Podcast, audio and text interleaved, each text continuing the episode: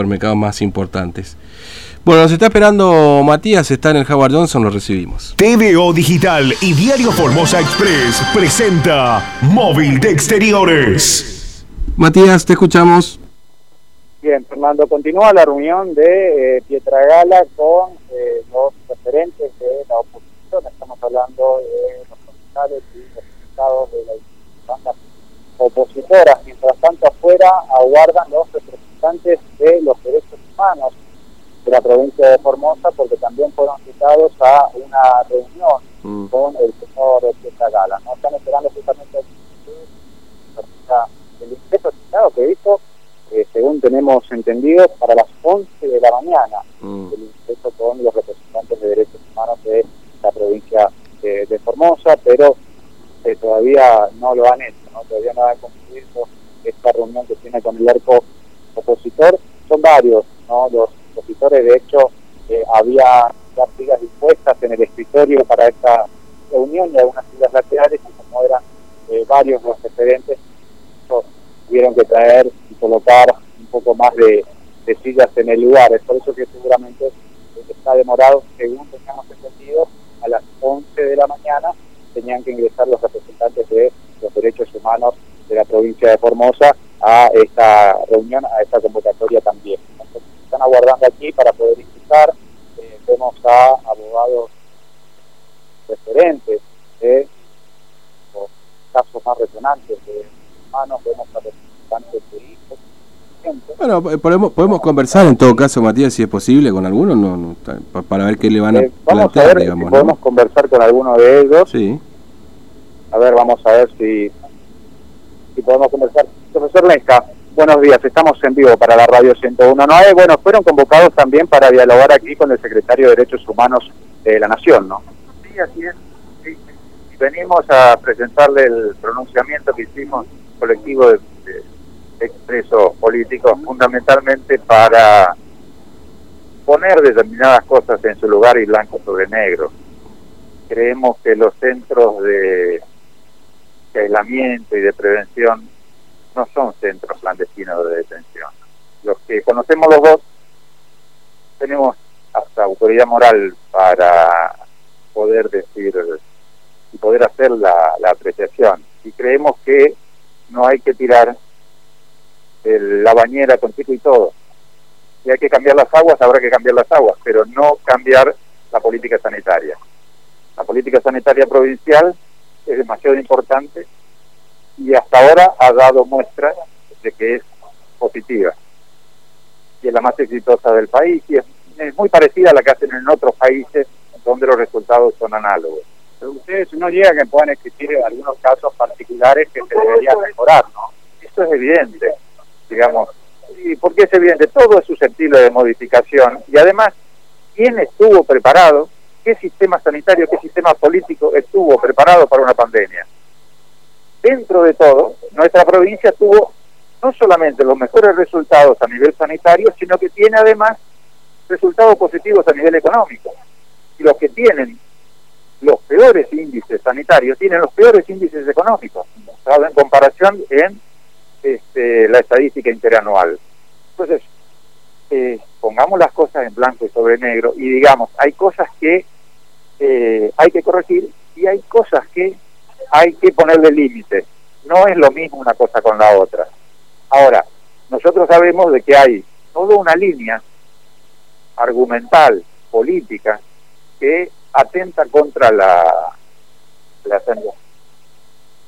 Perdón, Fernando, aquí sale la Está bien, está bien, está bien, está bien. secretaria Pochac a, a hablar justamente, Está perfecto. eh, porque están esperando acá. La última pregunta que le quiero hacer, eh, ¿qué expectativas tiene?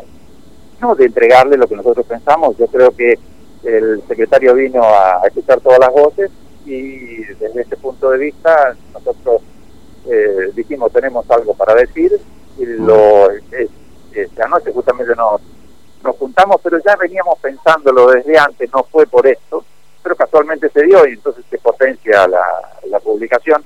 Hicimos un pronunciamiento como colectivo de expresos políticos. Sí, tiene más de 20 y pico de firmas largas de gente que estuvo detenida y que conoce las dos versiones. Para poner blanco sobre negro y decir, muchachos, eh, digamos, si tenemos que hacer algún tipo de, de, críticas y de denuncias, hagámosla sin entrar en el juego del neoliberalismo que tanto, pero tanto daño nos ha hecho. Muchas gracias. Gracias a ustedes. Bien, Fernando, porque justamente están ingresando, sí. la secretaria Cochac a eh, invitarlos a que pasen a, guardar, porque bueno, está climatizado también de dentro y está haciendo bastante calor, mucha humedad también. Mm. Eh, bueno, le señaló que venía un poco demorada la reunión, pero que en cinco minutos ya concluiría eh, la reunión que está teniendo justamente Pitragala con los referentes de la oposición y ahí ingresarían los representantes de los derechos humanos. Ahí está la postura que nos manifestó el profesor sí. eh, Eh, bueno, Taco Barrijo sí es muy difícil a no, no, seguro, es la postura que tienen, ¿no? No, a mí, yo comparto lo que decía el profesor Lesca, porque me parece este, que, que no es que no son centros clandestinos, ¿no? Eh, porque clandestinos no son. Eh, quizás algunas maniobras de cómo se llevaron a la gente a estos lugares y demás no son las adecuadas. Me parece que hay que poner este, las cosas en su justo lugar, ¿no? Porque también es como que se dijo centro clandestino, eso acá también muchas veces lo hemos aclarado, entonces, porque clandestinos no son. Después, bueno, ha habido situaciones que es así, efectivamente, hay que corregir, lo que veníamos diciendo, respecto de algunos métodos y algunas maniobras. Eh, bueno, ahí después, por supuesto, vamos a hablar del neoliberalismo, qué sé yo, bueno, es un poquito más, más arriba la cosa, ¿no? Pero, pero sí, me parece que en eso hay que, este, hay que establecer claramente que no, no son centros clandestinos. Sí, y, y, no comparto, y seguramente las organizaciones de derechos humanos tampoco pueden compartir. Convengamos que son organizaciones de derechos humanos que están vinculados, que reúnen a hijos desaparecidos, este, personas que han sufrido eh, el terrorismo de Estado, como el profesor Lesca, que en su momento también fue secuestrado. Eh, y, entonces, son personas que están vinculados desde ese lugar, pero que además tienen una afiliación política que también determina la línea de pensamiento que después plantean, así como eh, la oposición se sienta hoy y tiene su línea de pensamiento y también lo está planteando, ¿no? Es decir, nosotros ratificamos y, y acompañamos esta política sanitaria, habrá cosas que corregir, pero no son centros clandestinos de detención.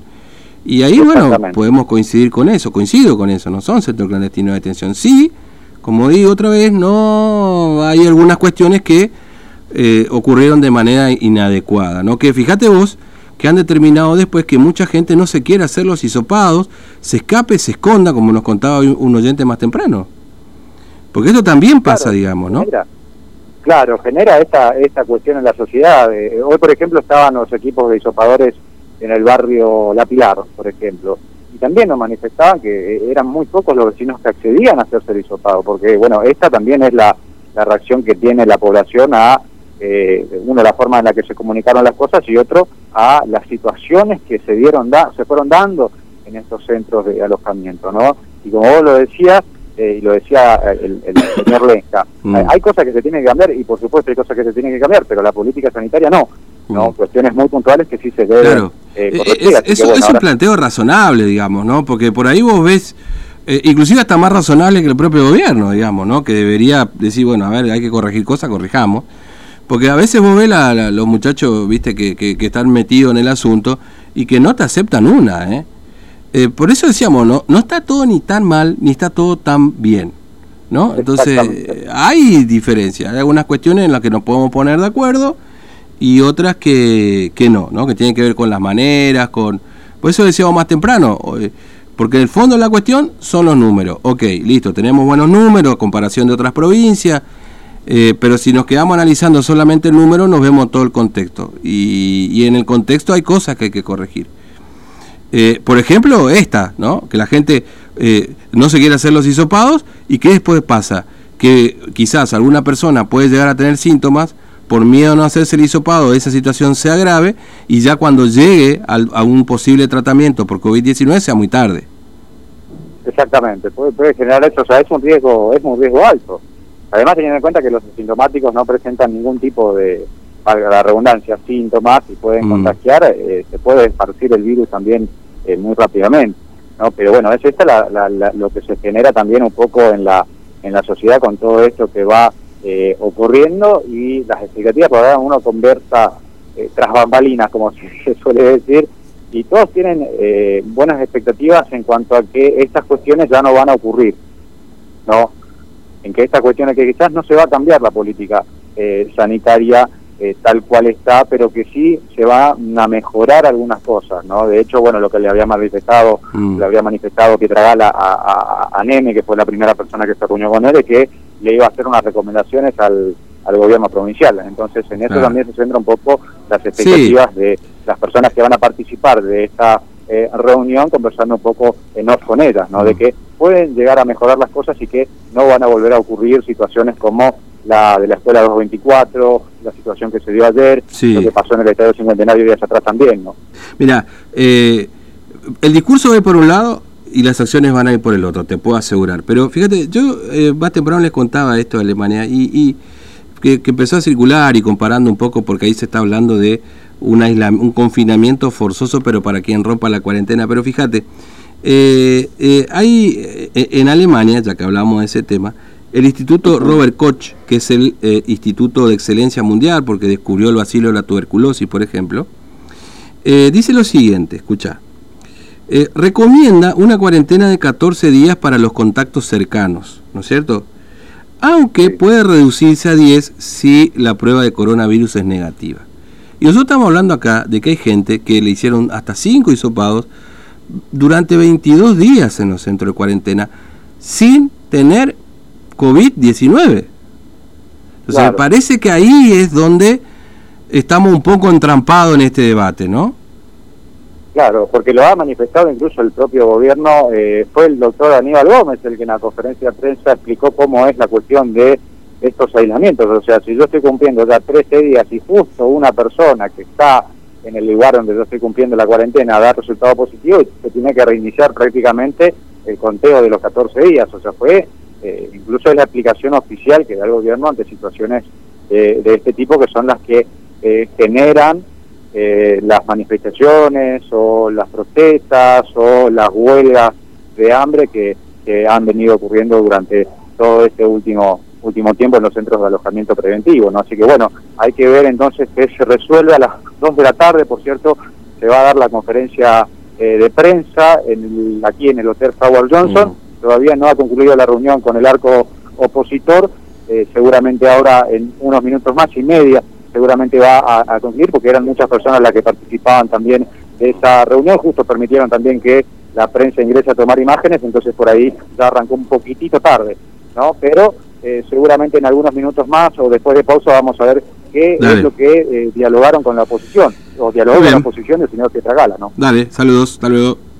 Hasta luego, Fernando. Bien, eh, bueno, 11 y 29. Este, ciertamente esto que nos acaba de contar Matías, la, explicación que da el ministro de Desarrollo Humano,